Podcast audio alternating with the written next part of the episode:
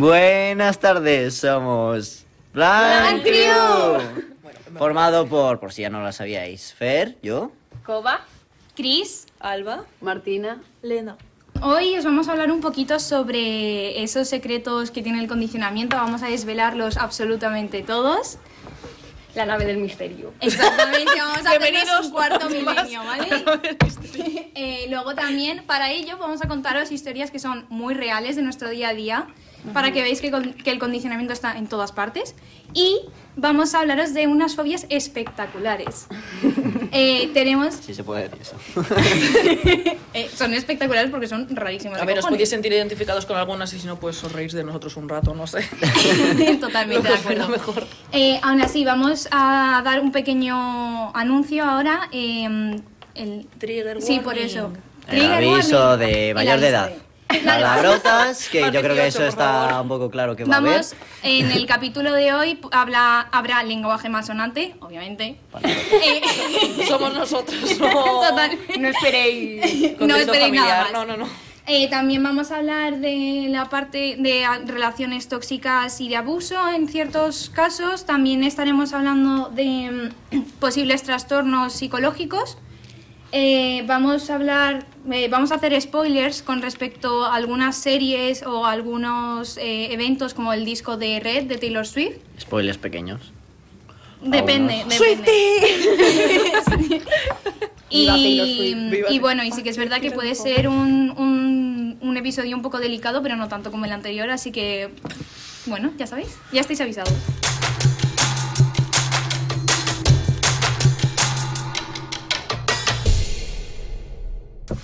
Vamos a hablar del condicionamiento clásico propuesto por Ivan Pavlov en 1903. Esta teoría se interesa por los resultados de un aprendizaje debido a la asociación entre los estímulos ambientales y las reacciones incondicionales del organismo. Para ilustrar eso, podemos hablar de la serie The Office, porque en un episodio, Jim condiciona a Dwight reproduciendo la experiencia de Pavlov con su perro, luego le enseña a asociar un estímulo neutro, el sonido, que es la campaña, con un estímulo incondicionado, la ingesta de alimentos, que es el caramelo. Entonces podemos hablar del condicionamiento operante desarrollado por, por Skinner. perdón. Es un método de aprendizaje que funciona con premios y castigos. Este tipo de condicionamiento afirma que un comportamiento y una consecuencia, ya sea recompensa o castigo, están relacionados y involucran aprendizaje. Primero vamos a hablar o sea, del condicionamiento clásico, como ha dicho Lena, que mm, eh, fue propuesto por Paulo, Paulo. Y básicamente lo que, lo que pasa es que tú coges un estímulo incondicionado y te provoca algo en el cuerpo. Y eso lo unes a un estímulo neutro y acaba siendo una, un estímulo condicionado que te, que te provoca la misma respuesta incondicionada que el estímulo incondicionado, pero a un estímulo neutro, entonces eso se entonces eso acaba siendo un estímulo condicionado. Ahora pondremos ejemplos porque, evidentemente, No si, a, ni una a- mierda, pero bueno. si a nosotros nos cuesta, imaginaros a A vosotros. Vale, eh, pues para explicar este, este esquema vamos a poner, eh, como hemos dicho, eh, ejemplos sobre fobias y antes de empezar es importante pues hacer una distinción entre lo que es el miedo, el asco y la fobia. El miedo y el asco pues son emociones momentáneas, por ejemplo el asco pues nos transmite desagrado o disgusto y el miedo es pues eh, esa emoción que, que nos surge cuando hay un riesgo real para nuestra vida, cuando estamos en una situación de peligro y algo nos está amenazando. En cambio, en la fobia no necesariamente tiene por qué haber un peligro real, es decir, eh, no tengo por qué estar en una situación en la que me siento amenazado realmente, o sea, es como más mental, ¿no? Más irracional y, y también la fobia pues es, perdura más en el tiempo, mientras que el miedo y el asco pues son emociones eh, pues, inmediatas, momentáneas. Y ahora vamos a poner algunos ejemplos sobre pues, diferentes fobias que, que tenemos pues todos. Sí, bueno, eh, podemos empezar con una que concretamente tiene Elena, en este caso. Eh, es concretamente a los caracoles, pero bueno, después de indagar un poquito y cuestionarla e interrogarla, eh, sabemos que realmente es como ah, los- el slime tampoco es capaz de, de tocarlo, no le gusta nada la textura. y- Slime lo pringoso. Texturas Traducción. viscosas, vaya. Eh, así que en este caso, Lena tendría blenofobia. Luego tenemos otra que Chris tiene, Fer tenía. Tú te la tienes. Boba más o menos y yo sí la tengo. eh, que ¿Qué es la nictofobia o el miedo a la oscuridad. En este caso lo explicaré yo. Eh, que es tal cual la nictofobia, como he dicho, es miedo a la oscuridad, pero no, bueno, al menos en mi caso, no era un miedo a la oscuridad, tipo miedo a fantasmas y eso, para aclarar. Eh, es más bien a los sitios oscuros y que no sabes dónde estás. En mi caso, eh, buscando un poco en mi mente, es porque yo soy sonámbulo y eh, al levantarme y no ver nada me causaba un agobio que me daba lugar a que no pudiese estar a oscuras y necesitaba al menos una raya de luz para saber dónde estaba. Por ejemplo, una de las respuestas que tengo yo, yo también tengo nictofobia y una de las cosas que me pasa es que yo cuando voy a casa de gente, aunque conozca a la gente, cuando voy a casas desconocidas, eh, no puedo dormir la primera noche por el miedo que le tengo a la oscuridad. Entonces yo tengo muchas veces no suelo dormir fuera de casa por ese mismo tema. Entonces es muy complejo tenerlo y, y salirte un día tranquilamente y quedarte a dormir con tus amigos. Pues yo creo que a mí me pasa. Yo creo que a mí me pasa al revés.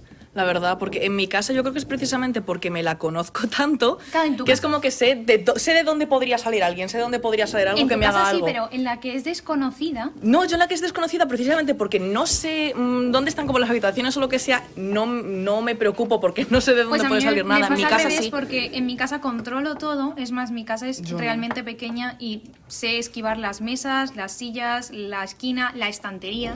No, sí, aún, aún evitándolas. Es más, yo cuando voy a, a lo mejor por la noche tengo ganas de ir a beber un vaso de agua, ir al baño, lo que sea.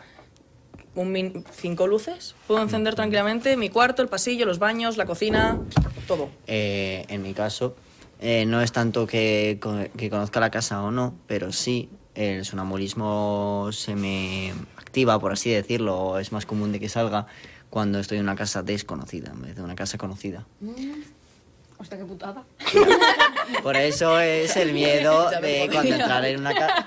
Al final es el hecho de que cuando estás en una casa conocida es la seguridad que te proporciona. Claro. En nuestro caso, claro, en el de Alba no, pero en el caso Sí, de Fer y el mío es, es la seguridad que nos proporciona la casa conocida. Una casa desconocida al final es la inseguridad de decir, joder, ¿dónde estoy? Que me puede pasar algo aquí. Yo eh, lo, lo que he tenido ha sido fagofobia, que es básicamente el miedo a atragantarse, porque me pasó de pequeña que estaba comiendo una morcilla. y, y lo de alrededor de la morcilla, la... La piel, La la, piel. la tripa. eh, Vamos. se- o sea, me atraganté un montón y yo pensando, es que me ahogo, es que me Tía, ahogo, es que me voy a morir. todos tus problemas están en base a la comida. En la muerte y en la comida. Es como, es como- son como mis, dos, Sí. eh, mis talones de Aquiles. Bueno, eh, entonces me atraganté un montón y fue como mi cabeza hizo la asociación de, vale, cada vez que comes em, carne te vas a atragantar. Entonces fue como, vale, no vas a comer carne. Y pues eso, adelgacé un montón, incluso como que perdí un montón de kilos y me tuvieron que llevar al nutricionista y me dijeron, en plan, hasta ya faltan nutrientes y yo, es que me da miedo comer carne. Todo por la puta morcilla. La morcilla es buena. Otra fobia, pues que no es muy común, sinceramente yo no la había, o sea, no la había escuchado nunca. Es una que tiene una amiga mía que le despiertan ya no solo asco, sino miedo los champiñones. Entonces, pues, por ejemplo, le acercas uno y como que sale, cor- en plan, sale corriendo y se pone a gritar, como si, fuese, sí, como si le fueses a atacar, que no tiene mucho sentido, pero bueno, y se llama pues la micofobia, que no sé si alguno eh, la tendréis o la- la conoceréis, pero no es muy común. Esperemos que no. Ah, bueno. Eh, continuando, eh, voy a tener ahora todo el, eh, todo el protagonismo porque las últimas dos barra tres técnicamente son mías. Eh, por una es... Bueno, esta, esta sí que sé que es bastante común porque sé de mucha gente que lo tiene. Lo que pasa es que no suelen saber cómo se llama, que es la talasofobia, que, en- bueno, es el- no es el miedo al mar necesariamente, es al mar abierto, es al océano. Eh, esa sensación, ese pánico que te da cuando te metes en el agua en la playa y de repente no te toca los pies la arena, es como no puedo no saber qué hay debajo. Y eh, jamás me vais a ver como más de 10 metros metida en la playa porque si no empiezo a chapotear y me, y me voy corriendo porque no... Bueno, eh, otra que bueno sería la, la colrofobia, que es el miedo a los payasos, que la verdad, o sea, yo aquí echo la culpa a mi familia de todo. Porque cuando era pequeña, mi prima, o sea, mi pri- bueno, mi prima eh, na- nació con las piernas mal, digamos, vale. Tuvieron que, que operarle, como estaban en el hospital de, de niños pequeños, pues tenían espectáculos para entretenerles. Y Con claro, payasos, superhéroes. Exacto, cosas. entonces mis primas, o sea, mi prima es cuatro años mayor que yo, si ella tenía como, eh, yo qué sé, tendría seis años, pues yo tendría dos o algo así. Y es que me acuerdo, vamos, me acuerdo de ese día como nunca. Em, de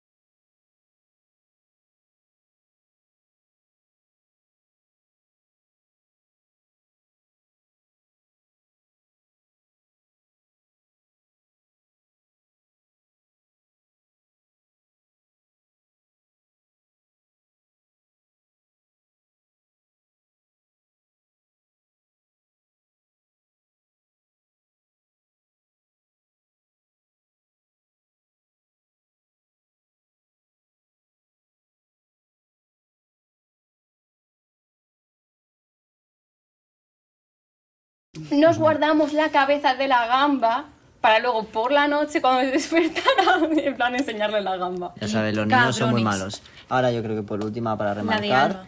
antes de que hable la de Alba, planchas. voy a hacer una... Alba, cállate. Voy a hacer... Voy a hacer una graciosa que ya aviso, que por favor, quien tenga esta fobia, lo voy a avisar antes y luego voy a decir el nombre. Bueno, lo va a decir Alba porque yo no sé decirlo. Así que primero voy a decir que El es la fobia que se define en el miedo a las palabras largas, que es aviso 3, 2, 1. A ver si me sale la primera. Es eh, la hipopotomonstrosequipedaliofobia. Que irónicamente, la fobia a las palabras cortas es logofobia.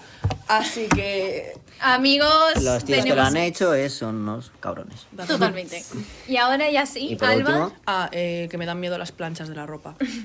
Bueno, ahora lo estoy superando, ¿vale? Ya me puedo planchar una camiseta de vez en cuando. Pero bueno, digamos que he tenido varios accidentes en mi vida con las planchas de la ropa. Hay que Me tener- han planchado la mano. Mi madre me planchó la mano una vez. Eh... Ah, es verdad. Mi madre me planchó la mano porque yo, Alba, no sé qué, y yo, eh, y justamente puso la plancha y me planchó la mano. O en casa de, de mi abuelo, yo era una niña muy buena, yo era muy, muy responsable y yo me preocupaba por la salud de los demás y por su bienestar. Así que un día que estábamos teniendo la comida, yo fui al cuarto de mi abuelo, no sé por qué, y vi que estaba la tabla de planchar con la plancha y dije, uy, estamos comiendo, a ver si se han dejado la plancha encendida y se va a, quem- se va a quemar la casa. ¿Y cómo comprobé si estaba enchufada? Pues plantando toda la mano en la plancha y sí, estaba, sí, sí que estaba encendida. A ver, hay, que tener en cuenta, hay que tener en cuenta que ciertas fobias no tienen nombre. Como Exacto, la mía no tiene, esta. o sea, no tiene fobia, no tiene Nombre. No tiene nombre. Y la Pero- de las gambas creo que tampoco. Y luego tenemos fobias no. como súper comunes, como puede ser la aracnofobia, que yo creo Yo. que yo también la tengo y, esa, y viene de un trauma infantil, así que... No, pero es algo que al final eh, hay veces que no conocemos el alcance que es- las fobias pueden tener y hay veces que eh, ridiculizamos ciertas fobias porque son como muy conocidas. Ujú. como en el caso de que hemos estado hablando de fobias que nos han parecido graciosas, pero remarcamos que, eh, que esperemos que nadie las tenga, o al menos el mínimo, porque al final molesta, fobias. sí. Que tampoco hay que confundir Hay que fobia con miedo o asco, que como también es muy hemos explicado importante. antes, como ha explicado antes Martina. Y hay muchas, hablando ya de condicionamiento, hay muchas formas de solucionarlo, que es mediante el condicionamiento. Tenemos que especificar aquí en esta parte del condicionamiento clásico que hay varios fenómenos básicos para que se dé este condicionamiento y ahora os vamos a contar un poco ciertas anécdotas para que entendáis cada, cada caso, cada fenómeno. ¿Empiezas tú, Coba? Empiezo. Esto es una historia conocida. La mítica, la esto es- legendaria. Es, eh, bueno, aquí vamos a meter la extinción y la recuperación en uno.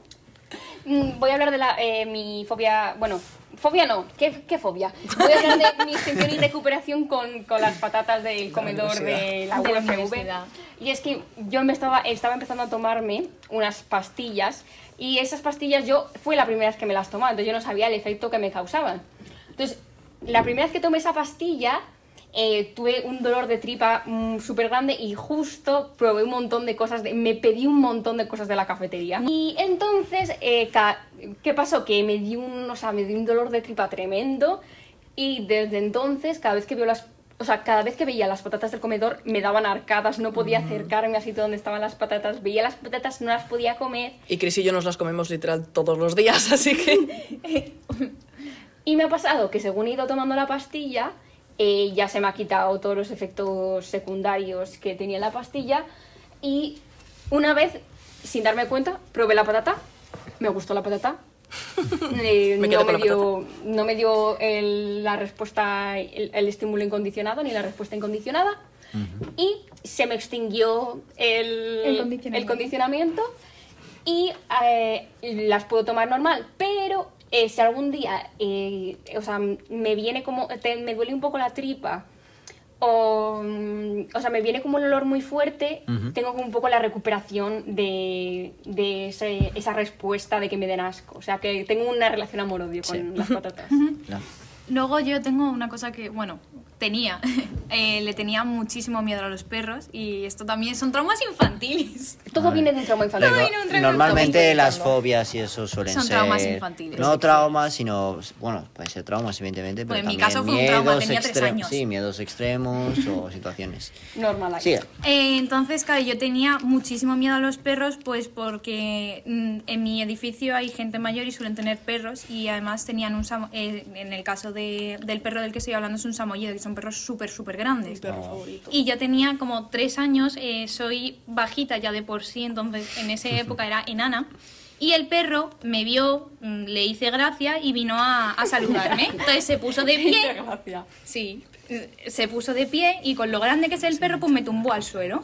Y yo me puse a llorar un montón, que si no quería estar cerca de los perros, que no quería estar cerca del perro, que qué miedo, no sé qué. Y desde entonces tuve una temporada muy larga en la que evitaba los perros. En realidad me encantan los perros ahora mismo, o sea que...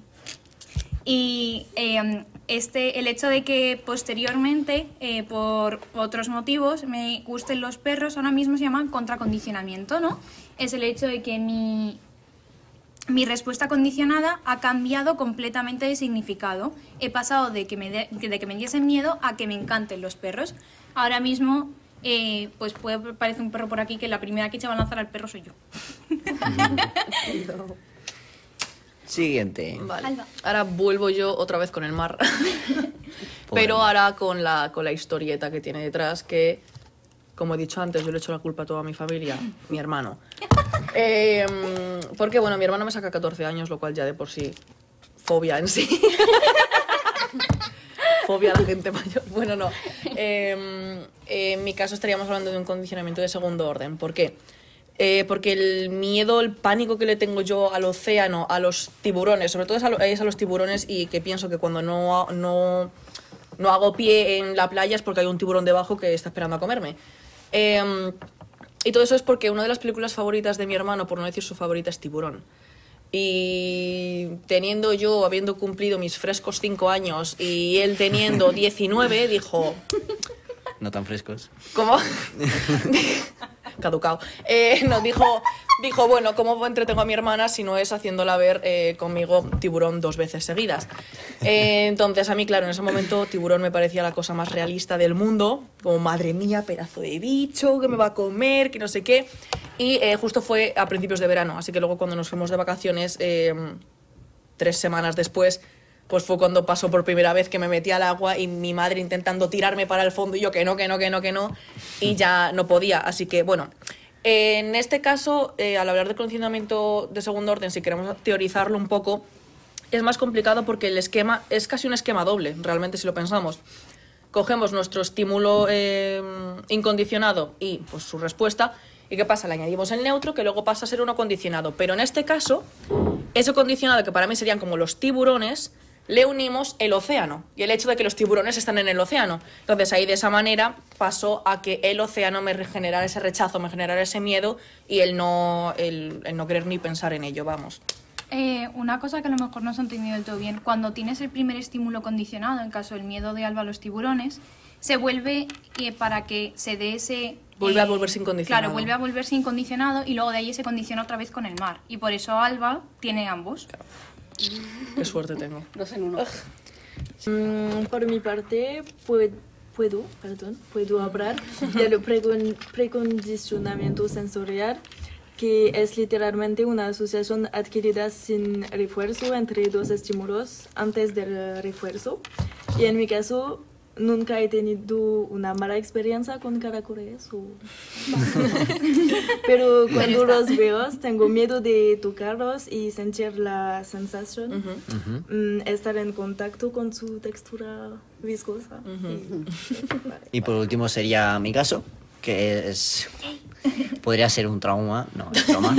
Que en el colegio, sí. en mi caso, en, en los patios, había un profesor, muy buen profesor, hay que remarcar, que siempre tenía una rima, que era, los descansos eran hasta ahí 25 y ahí 23 nos avisaba para volver, con la rima, hay 23 en el cole estés. Entonces ahora, bueno, cuando terminé ya el colegio y empecé la universidad, cada vez que alguien de- decía 23, me imaginaba que tenía que volver a, volver a clase. Y era horrible. Pero bueno, y eso al final es una, una respuesta automática, como ya hemos dicho, condicionada, perdón. Eh, eh, pero al final se fue solucionando y ya no tengo esos... mm, como esa respuesta. Eh, porque es capaz de discriminar cuando está en el instituto, cuando suena la frase 23 y cuando suena, cuando suena el número 23, cuando alguien dice 23, la frase. Claro, como Y que cuando está 23 en la en el universidad, claro. le, da esa, le da esa sensación, pero luego dice, hostia, Claro, es sí, como el Claro. impulso a lo mejor de, uy, tengo que irme Claro. luego es... Pero No, no, da espérate, no, no tengo que ir a la Estoy en la se da universidad. discrimina- claro, discrimina los estímulos y ahí es cuando dice, ver, vale, no, o sea, no tengo Sí. que ir. encontramos el condicionamiento operante. Condicionamiento que es lo operante. anterior, pero le sumamos más.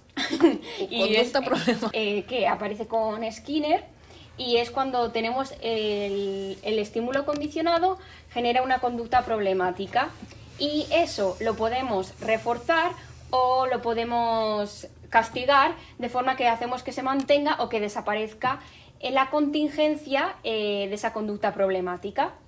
Entonces la contingencia Sí, la contingencia. Vale. y eso, y lo que hacemos es que se mantenga o se, o se pare la conducta problemática eh, mediante refuerzos y castigos. Un ejemplo en el que lo podríais, en plan, se podría ver bien esta parte. Eh, no sé si veis la serie de Big Bang Theory, pero hay varios Alerta episodios. spoiler. Alerta. Spoiler. Hay varios episodios en los que utilizan este tipo de, de conductas eh, eh, conductistas para poder eh, mantener o cambiar ciertas conductas de algunos de los personajes. El más conocido, entre comillas, es en el que Sheldon, eh, Penny y Leonard están viendo una serie y Penny hace ciertas conductas agradables para Sheldon y cada vez que ella hace esa conducta, Sheldon le da un bombón. Entonces lo que está haciendo es eh, darle un refuerzo a Penny para que la conducta agradable para Sheldon se mantenga en el tiempo. Y ahora os vamos a poner un poco unos ejemplos más y os vamos a explicar qué son los refuerzos y los castigos. Mm, voy a hablar de cuando, bueno, estas son una, también traumas infantiles, porque todo, se remon- todo en psicología se remonta a los traumas infantiles. Esto es proyecting continuo. Exacto.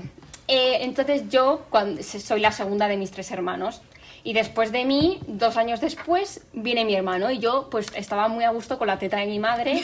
Me encantaba la teta de mi madre y me encantaba la atención. Era eh, atención para mí, atención para mí. Como ahora, básicamente. Es ella narcisista. Y, y entonces, eh, cuando empecé a ver que la atención de mi madre se, i- o sea, se iba a mi hermano, me ponía muy envidiosa de mi hermano y en el parque le acorralaba en una esquina y le daba con un palo y, pa, pa, y luego cuando aparecía mi madre lo escondía. Y decía, yo no me estoy dando. En este caso, podemos ver que es un castigo positivo, porque Koba le estaba dando algo desagradable a Antonio. Exacto, te estaba dando algo Antonio es el hermano de eso. Para que mi hermano dejara de existir, básicamente. Eh, por ejemplo, un refuerzo positivo, además del del ejemplo que os acabamos de decir, el bombón a Penny es un refuerzo positivo porque le está dando algo agradable. Pero aún así tenemos otro ejemplo para que lo entendáis mejor. Cuando vosotros eh, estabais en clase y respondíais una pregunta bien y el profesor os decía, os voy a poner un positivo. Eso es un refuerzo positivo porque te está dando algo que es agradable para ti. Digamos como las pegatinitas de cuando éramos pequeños. O, por ejemplo, en mi caso me acuerdo en clase de francés, eh, como la gente... A ver, eso ya era en la ESO, entonces a la gente las pegatinitas y todo eso no les servía, pero vamos, el mejor refuerzo positivo que he tenido yo en mi vida eran los cagamba, que esos Lena los conoce, eh, que eran, bueno, eran, eran palotes, vaya, palotes pero de, de colores y era como, no, venga, quien haga esto más rápido, eh, un cagamba. Y vamos, todo el mundo estaba ahí quemando hoja, como, venga. como dulces típicos de Francia, ¿no? Sí. Ujú. Eh, bueno, pues eso es un, un La happy positivo. face que te ponían de pequeño. face. Madre mía, aquí vas con la happy face. Ibas ahí como- Adicto sellos. a la happy face. Hacías todo lo posible para conseguir una happy que por face. cuanto, ejemplo- mejor- cuanto más se viera, mejor. Yo no que las quería en la mano, yo las quería en la frente. Era como, no, no, no. A mí que cuando ellos salgan vean todas Ya, pero las por madres- ejemplo, cuando te portabas mal y te quitaban eso, esas happy faces, era Ah, no, como yo- súper yo- triste, tío. no, me También otro ejemplo que yo creo que es bastante común, que cuando de pequeña pues eh, aprobabas algún, un examen o sacabas un 10 o lo que sea, pues que tu madre te comprara algún regalito o algo así. Yo creo que es bastante común en plan que a todo el mundo nos, nos daban ese refuerzo positivo. De alguna manera u otra sí. Sí.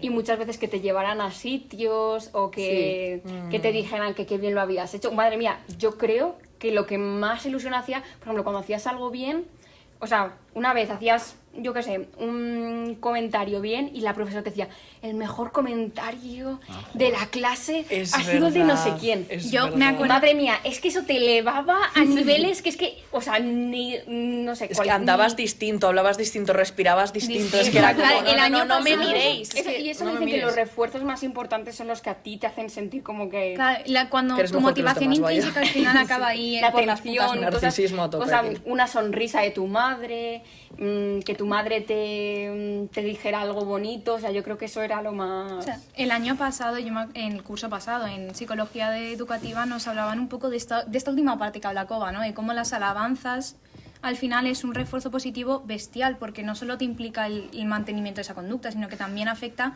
interiormente a la autoestima, que al final es lo que hace que esa conducta sea permanente o no. Sí. Y luego, eh, lo que viene a ser un castigo negativo sería cuando te quitan ese positivo o te quitan esa carita feliz que te han puesto antes porque has hecho algo mal. Entonces, eso literalmente te está quitando algo que para ti es agradable. Sí. Entonces, por ejemplo, también otro castigo negativo es Koga.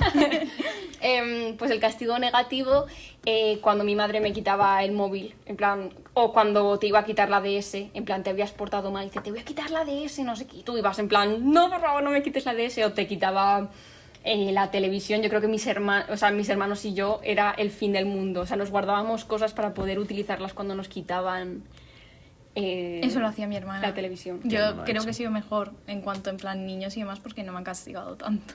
Que yo recuerde, vamos. Bueno, que tú recuerdes. Que yo recuerde. Pero mi hermana sí hacía eso, en plan, lo de meterse, a lo mejor si le quitaban eh, el acceso al ordenador, se llevaba la de esa a su habitación, la escondía. Y luego ya cuando mis padres no estaban pendientes, la sacaba de donde lo tenía escondida y empezaba a jugar. Se oía el, el Mario Bros. de fondo, ¿sabes? No le quitaba el volumen. No.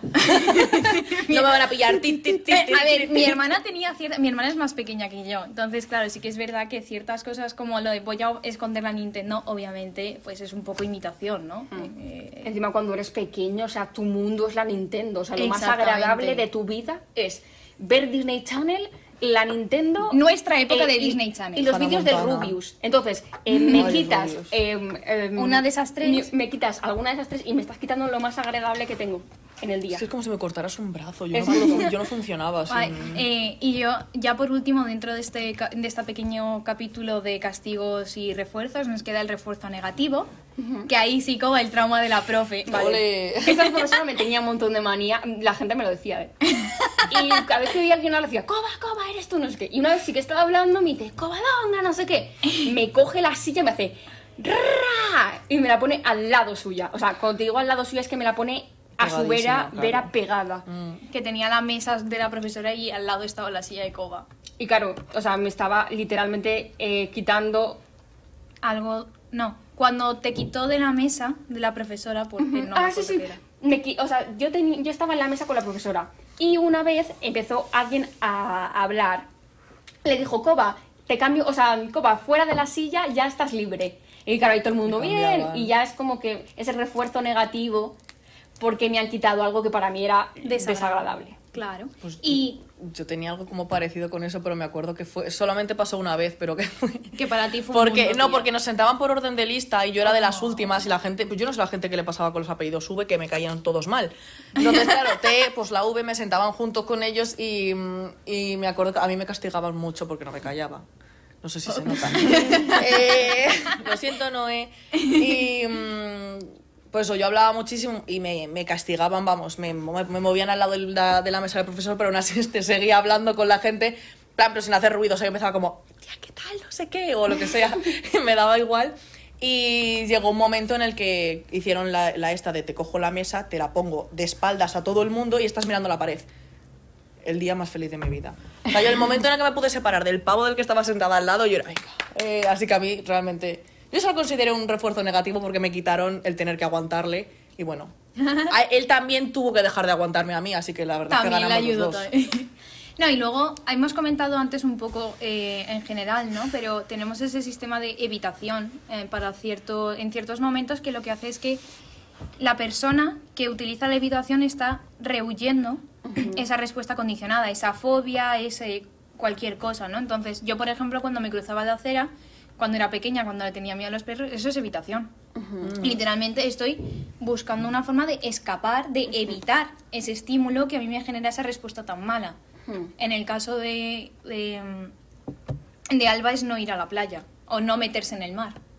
Es verdad, yo, no, yo es que no me metía, o sea, de- yo le decía a mi madre hasta que ni, no me eches cremas, es que no vas a ir al sol. Me quedaba bajo la sombrilla porque es que no me iba a meter al agua. Fer, por ejemplo, deja luces encendidas en su casa. Yo más bien Rayitas. dejaba la, la persiana. La persiana, bueno. A ver la Todas factura. las de la luces, luz. papá, papá, literal, digo, papá, papá, papá. Yo, me compré un generador. Yo no hace mucho, porque sí que es verdad que luego mi abuela se vino a vivir con nosotros durante X periodos y para que ella pudiese ver en la casa que no se la conocía teníamos que tener luces. Pero nosotras, mi hermana y yo las dos, eh, teníamos luces nocturnas en, en casa. Una en cada habitación, pues dormimos en habitaciones separadas desde siempre, y otra en el salón para poder ir al baño. Entonces, bueno, luego ya con mi abuela cambió un poco más la cosa, pero era el propósito era distinto, pero a mí me servía. Me ayudaba a evitar ese miedo a la oscuridad. No. Ahora hablaremos de los procesos de reforzamiento.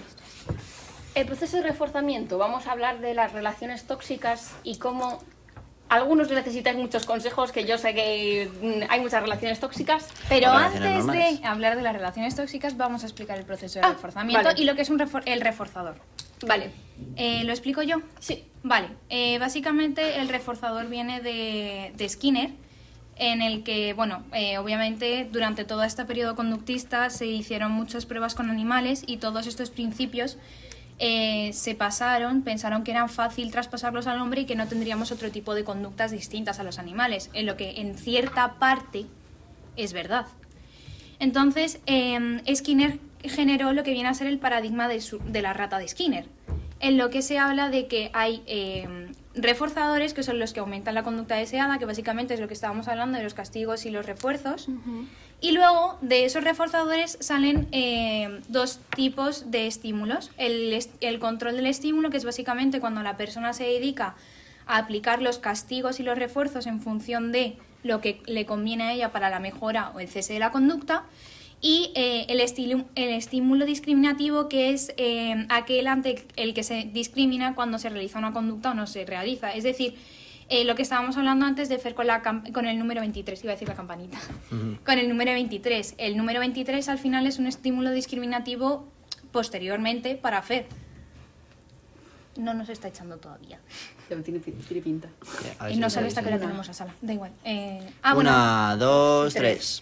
Entonces, para que podáis entender bien lo que es el proceso de reforzamiento, os vamos a explicar una pequeña, os vamos a explicar un poco eh, este proceso, pero con un ejemplo. Eh, am, esto nos lo contó nuestra profesora en clase y creo, que, y creo que antes de meternos en relaciones tóxicas es la forma más fácil de que la gente lo pueda ver. Pero cuando eres pequeño y te enseñan y, te, y tus padres quieren que hagas la cama todos los días. Eh, normalmente hay un periodo eh, que es la frecuencia inicial en la que tú no haces la cama o si la haces, la haces muy de vez en cuando.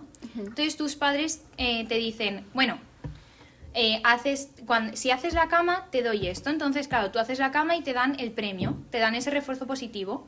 Y ahí surge lo que, lo que se llama el, efecto euforia, que es cuando la persona empieza a realizar la conducta de manera muy seguida para... eh, para conseguir este refuerzo que para él es agradable. Eh, cuan- como continúas y ya te acostumbras a ese refuerzo, empiezas a dejar de hacer la conducta de manera exponencial. Claro, un día de repente dices, hago la cama, no me dan, no me dan, en plan, voy a hacer la cama, pues me dan el refuerzo, ya sé que me van a dar el refuerzo y me da igual que me lo den. Carece Entonces, de ese valor. A ver si te dan pierde todos valor, los días claro. una chucha y dices, pues vale. pues vale. Exactamente. Entonces, chuche eso, diaria. ese, esa pequeña caída de la conducta, porque ya sabes que tienes el refuerzo, se llama el efecto de presión. Eh, un día de estos llegan tus padres y empiezan a volver a darte refuerzos a medida que tú vas em, haciendo la cama de nuevo. Entonces la conducta aparece de una manera exponencial otra vez hasta que ya habitúas. Te habitúas a hacer esa conducta Sí. y empieza la desaparición continua de lo que viene a ser el, el refuerzo y ahí empieza el proceso de extinción, que aquí es donde realmente entraría en la parte de las relaciones tóxicas, el por qué la gente se mantiene tanto tiempo en una relación tóxica, porque el refuerzo desaparece, entonces de manera completa, entonces tú lo que haces es aumentas muchísimo más exponencialmente, aquí sí, tu conducta para ver si, el, si, este, si este refuerzo aparece. Cuando te das cuenta de que ya no va a aparecer, dejas de hacer la conducta. Entonces, las relaciones tóxicas aquí continúan en el punto de que cuando la otra persona se da cuenta de que estás dejando de hacer la conducta, te vuelve a dar ese refuerzo para que vuelvas otra vez a habituarte a ese, mm, esa, co- esa conducta que estabas haciendo, ¿no? Hay que recordar que todo el mundo quiere ser querido y en, y en ese Claro. caso el estímulo sería sentirse querido. Y la conducta sería la atención, el amor. Claro. En este intermitente. Refuerzo intermitente. Refuerzo intermitente. Entonces, básicamente el refuerzo intermitente es este periodo de la extinción y la reaparición de los estímulos y la recuperación espontánea en la que mm, te das cuenta de que no hay, no hay refuerzo, no hay amor, no hay cariño, no hay atención. Entonces dejas de prestar a tu atención a esa persona, te das cuenta de que no te quiere y luego vuelve otra vez a darte ese cariño y esa atención y vuelves a hacer la conducta. Y así, es como una montaña rusa. Y por eso son tan adictivas, porque una relación normal, tú, pues bueno, frecuencia inicial. A tope. O sea, o sea, primero aparecen los refuerzos y es normal que al principio de la relación, cuando aparece el refuerzo del amor, estás y enamoradísimo, estás. No hablas con otro. Exacto. Empiezas, em, haces tú, o sea, em, te comportas con la otra persona, le das un montón de atención y luego ya cuando te acostumbras a ese nivel de amor de la persona, baja más tu nivel de atención hacia ella o de- mm, descuidas. O sea, no Claro, descuidas. no llegas pero- a descuidar del todo de decir abandono la relación, sino que llega un punto en el que, como ya has afianzado ese estímulo-respuesta, tu reacción es distinta ante ciertas cosas que tu pareja haría al principio de la relación. Pero en una relación, y en una relación Tóxica. O sea, una- en una relación sana eso se Claro. mantendría y siempre Y se sabes quedaría que esa ahí. persona te va a llamar todos los días y, y que, bueno, que está ahí. Y si no quiere algo contigo, te diría, vale, no quiero esto y desaparecería. Pero en una relación tóxica lo que hacen es que de repente estás súper arriba, estás mm, con refuerzos máximos y de repente te dicen, no. Entonces tú empiezas, madre mía, o sea, tengo que dar la atención, to- o sea, Sí. ¿qué está pasando? Tengo ¿Qué que está pasando? conseguir esa atención. Tengo que conseguir esa atención. Entonces, mm, tus niveles de, mm, de cortisol suben por, por los cielos y empiezas, no, no, no, no me va a dejar. Y entonces tienes ese nivel de excitación súper alto y esa persona, y entonces de repente cuando estás bajando y dices, venga, ya no me va a hablar, voy a pasar de ella, ya está, no pasa nada. Esa persona te llama otra vez. Entonces, te da otra vez el Vuelves otra refuerzo y vuelves a lo mismo. Y lo que pasa que, por ejemplo, si es una relación sana y te dice, cortamos, tú, tú, tú sabes el patrón de la relación, tú sabías que él te iba a llamar todos los días, que siempre se iba a preocupar por ti y llega un día que te dice, "Mm, no quiero estar contigo. Y para ti es mucho más fácil decir, bueno, voy a dejar esta relación. Pero una persona en una relación tóxica tiene un patrón mm, que no sabes cuándo es. es. No hay un patrón. Entonces te llama el lunes, eh, una semana no te habla, luego te habla una semana entera y luego por un mes no le vuelves a ver. Entonces nunca sabes cuándo te va a aparecer ese refuerzo y es muchísimo más difícil superar esa relación porque nunca sabes cuándo va a aparecer el refuerzo y entonces no sabes nada. Y, y eso es en cuanto a la frecuencia, porque ahí también, o sea, Hay intensidad en los estímulos también. Claro, pero no me Mm. refiero que justo hemos mencionado ahí sobre todo la frecuencia, pero también tiene que ver en, en el ejemplo que ha puesto Koba el tiempo. Esa proporción física, esa proporción variable, no es lo mismo que a lo mejor tú tengas tu pareja. Fija, no y... física. ¿Qué he dicho fija? Has no dicho bueno, física, da igual. Fija y variable. eh, y, Y variable. variable. Eh, que me refiero, si tú tienes tu pareja y hay comunicación, ¿sabes? Una relación sana, y tú sabes, como, oye, venga, pues, eh, yo qué sé, los lunes, miércoles y viernes, de tal hora a tal hora, estoy ocupadísimo, no podemos hablar, no pasa nada. Tú ahí lo sabes. Y otra cosa es que de Claro, repente es un día te diga, no, fija". es esto, no. Otro es otro. Eh, hoy, este día, cuando supuestamente estás ocupado, de repente me hablas. Luego, eso- si me dices que estás libre, no me hablas. Y ahí. Y esa es la proporción variable. Al final, eh, la propor- las proporciones van en función de la cantidad de veces que se implementa este estímulo y el tiempo en el que se implementa. Si es todos los días a la misma hora, en el mismo momento, es fijo, pero si eh, es un día cualquiera, una hora distinta, o un día te encuentras con que son dos, es- dos refuerzos seguidos y de repente te encuentras con que al día siguiente no hay, Hmm. pero luego vuelve otra vez, pero luego no es, son dos días, sino es uno solo. Que al final cabo Eso es el poder, predecir, el poder predecir Exacto. ese refuerzo, si eres capaz, si se te da la oportunidad de acostumbrarte a ello o no. Claro, y ahí es cuando entra también los intervalos, que es la parte temporal del intervalo fijo, que es todos los días, o el intervalo variable de no sé qué día me va a venir y qué día no. Y, y para que podáis entender esto mejor os vamos a poner ejemplos de relaciones tóxicas. Y vamos a empezar con alerta spoiler, ¿vale? Vamos a empezar con, con la relación de Ross y Rachel En Friends. En Friends. Ya. Resumen. Eh, en Friends, básicamente tienen una relación tóxica, pero la, por parte de ambos, ¿no? Y es eh, lo podemos ver cuando, por ejemplo, al principio del todo, cuando Rachel está con, con Paolo, Ross eh, quiere que le preste atención, entonces intenta hacerse como interesante, intenta que Paolo se aleje de Rachel para que ella le dé esa atención. Pero también pasa al contrario, que cuando Ross está con alguien, que esta es Julie, eh, Rachel intenta, hacer, tener, intenta tener todas esas conductas, em, las mismas que ha hecho Ross antes, para que Ross se fije en ella y le dé esa atención que ella busca. Y yo, obviamente voy a hablar de Taylor. Taylor Swift. ¿cómo no? Escuchad Red, Taylor's version. All too well, 10 All 10 too well. minutes Diez version. minutos. 10 minute version. Y promo a la Phoebe también. Phoebe Bridgers. Exacto, Phoebe Bridgers Mención especial.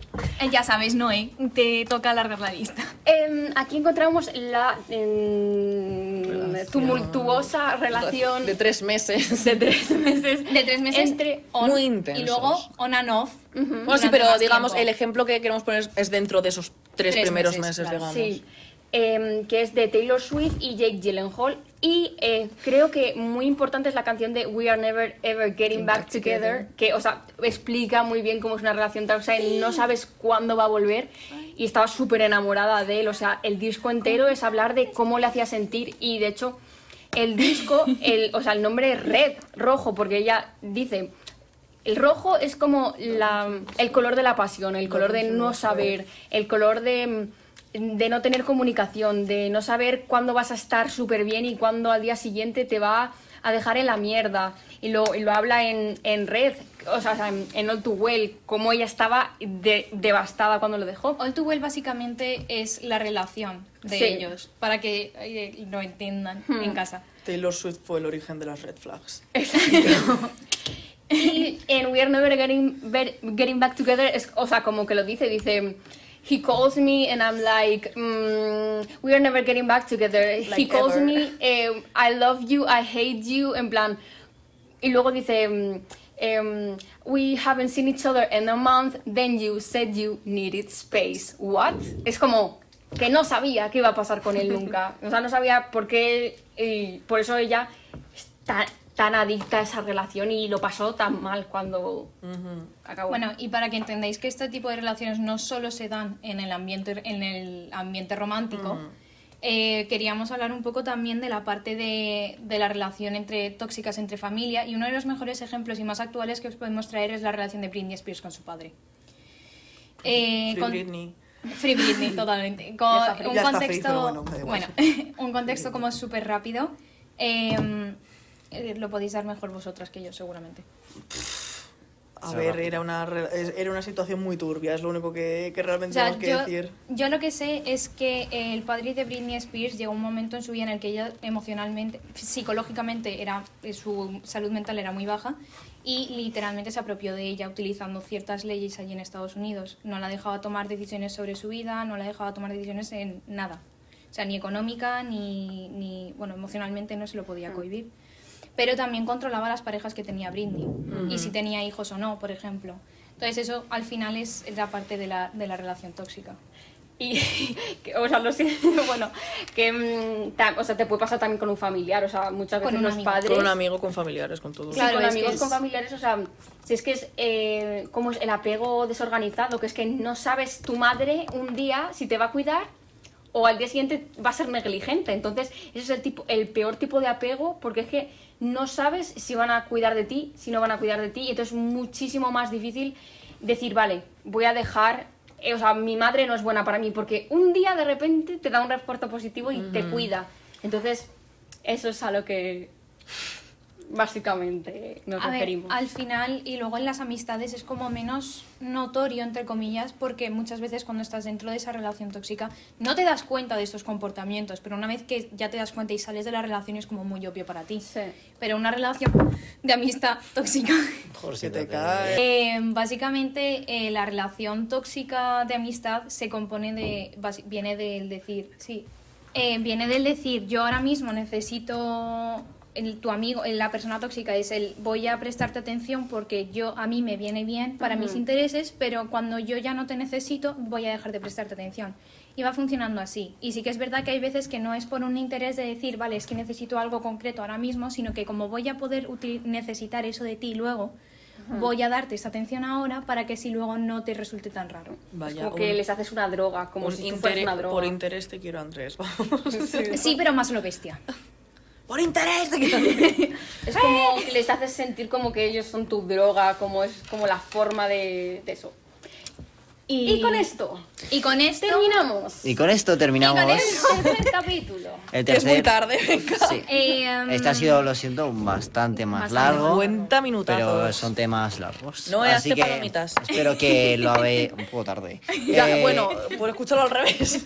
por el final. Espero que os haya gustado y que lo hayáis entendido antes- todo, sobre todo lo estímulo. Exacto. Antes de cerrar todo completamente, hay, hay ciertas cosas que no hemos explicado en este episodio, pero que se van a explicar más adelante en Sí. los episodios que nos quedan, así que seguid conectados. Exacto, Así que- stay tuned. Adiós. Adiós.